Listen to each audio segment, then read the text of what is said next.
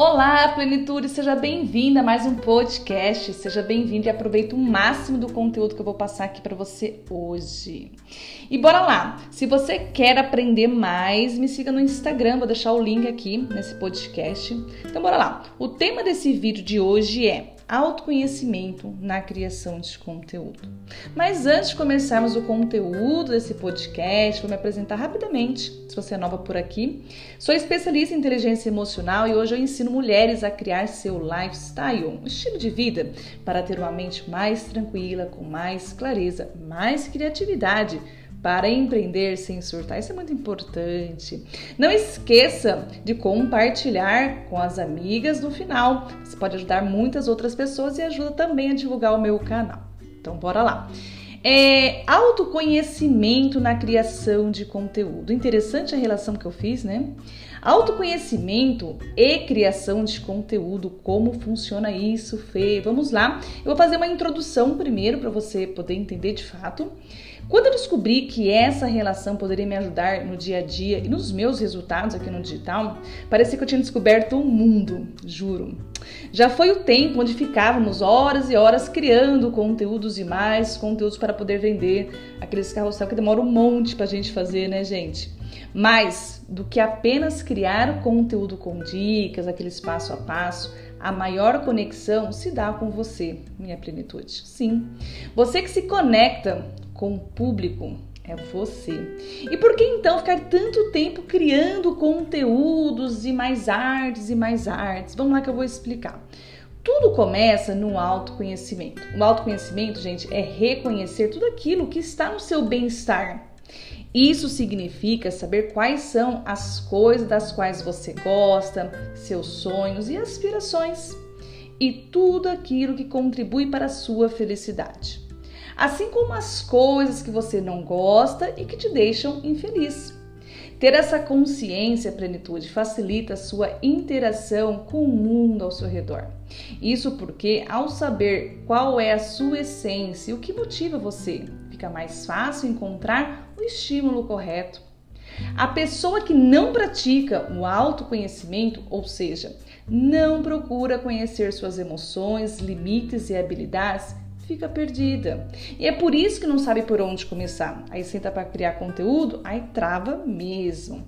Principalmente né, quando falo no crescimento aqui dentro do digital, das redes sociais.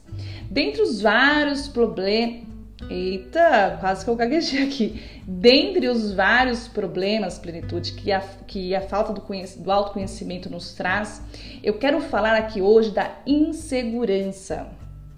É, a insegurança, o que muitas vezes travam muitas pessoas de fazer stories, live, vídeos, criar de fato conteúdo e principalmente conteúdos autênticos. Mas vamos lá, o que seria então ter insegurança? vou explicar para você. A insegurança é quando não temos uma noção clara dos nossos valores. Ficamos presos à avaliação das pessoas e ao julgamento delas, sempre esperando o pior por isso é importante o trabalho de autoconhecimento. O processo, plenitude, do autoconhecimento não é algo que acontece de uma hora para outra. É importante você saber que esse processo leva algum tempo e que ele nunca vai terminar. Somos seres em constante evolução. Eu mesma, né? Desde que comecei a estudar sobre esses assuntos, a cada dia que passa, mais emoções e sentimentos conheço de mim mesma. As coisas mudam, né? Então, por exemplo, é comum você ser motivada por uma coisa quando tem 20 anos e motivada por outra quando chega aos 50. Olha como que é importante saber disso, né? Por isso, é interessante que o processo de autoconhecimento se torne uma constante na sua vida, que você esteja sempre se fazendo perguntas que ajudam a chegar ao que você gosta, o que te motiva e quais são os seus medos e forças. Para desenvolver o autoconhecimento, plenitude, fazer algumas perguntas e atitudes te ajudam a chegar em uma resposta e a mais importante dessas e a mais importante dessas perguntas é sempre eu por quê. Mas por quê, né? Ontem comecei a postar perguntas para minha audiência lá no, no Instagram para ajudar nessa jornada de autoconhecimento. Eu posto uma pergunta para as pessoas refletirem e achar essa resposta e que muitas vezes fica com dificuldade de achar essa resposta. Por isso que é importante também é você ser acompanhada durante esse processo. Porque uma coisa é assim, eu passo a tarefa e é isso, vai tirar dúvidas com quem? Então isso é muito importante ter alguém acompanhando. Inclusive, eu quero te convidar a participar das minhas lives de sábado e quarta-feira, onde eu estou falando e ajudando no assunto de autoconhecimento. É uma grande oportunidade para você tirar sua dúvida. Anote a sua dúvida conforme vai tendo durante a semana, as emoções, os porquê, e tira comigo nesses dois dias na live lá no Instagram. Sempre pergunte para você mesmo o motivo de estar fazendo algo ou de gostar de algo. Por que eu gostei disso? Por que, que eu fiz isso? Por que, que eu não gostei disso? Esse porquê é muito importante. Se você percebeu que se sente bem ao trabalhar sozinho em casa, tente descobrir o porquê.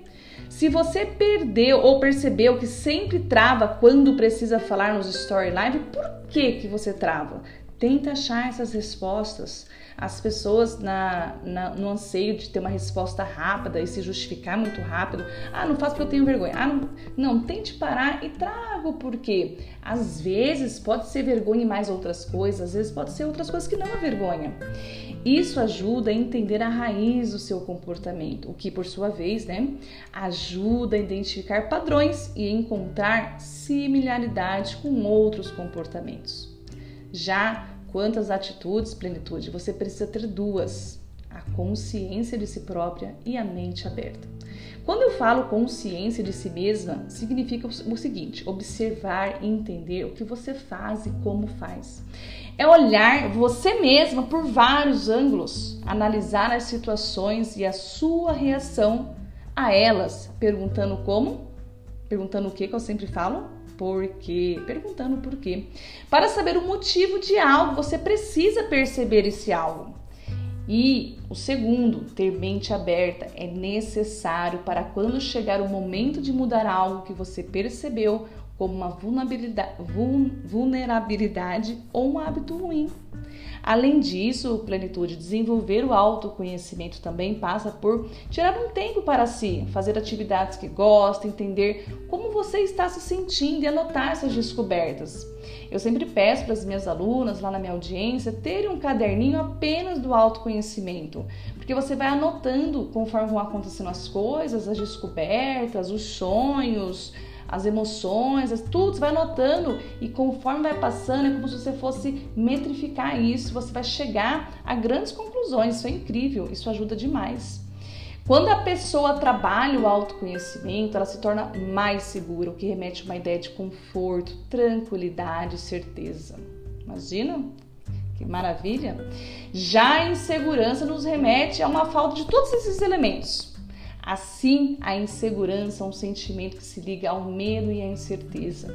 E o medo, como eu falei né, na semana passada lá nas minhas redes sociais, é o, a emoção, o sentimento com a maior, é, mais baixa das frequências, né? Ela é bem perigosa. As crenças é, sustentam o sentimento de insegurança na maioria das vezes. Está ligado a uma dificuldade da pessoa em acreditar em si e no seu potencial. Por isso, plenitude.